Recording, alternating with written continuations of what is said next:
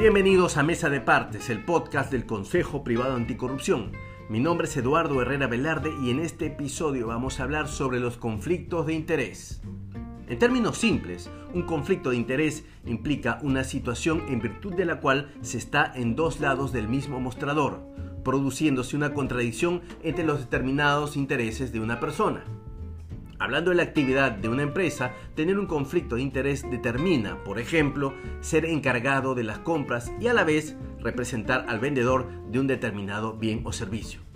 El conflicto de interés no es un delito, pero podría serlo o estar en camino a serlo.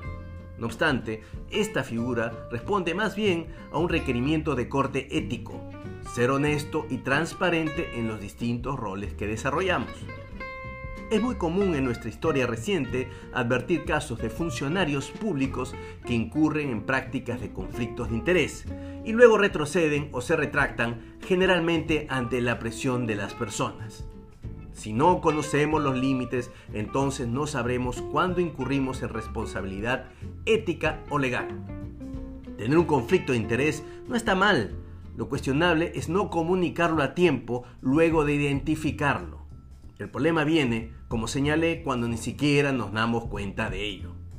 El conflicto de interés es un concepto de capital importancia para los casos de prevención de corrupción, por lo que no debe quedar solo en el imaginario, sino que debemos buscar tomar conciencia de aquel y luego internalizarlo en nuestras vidas, estemos donde estemos.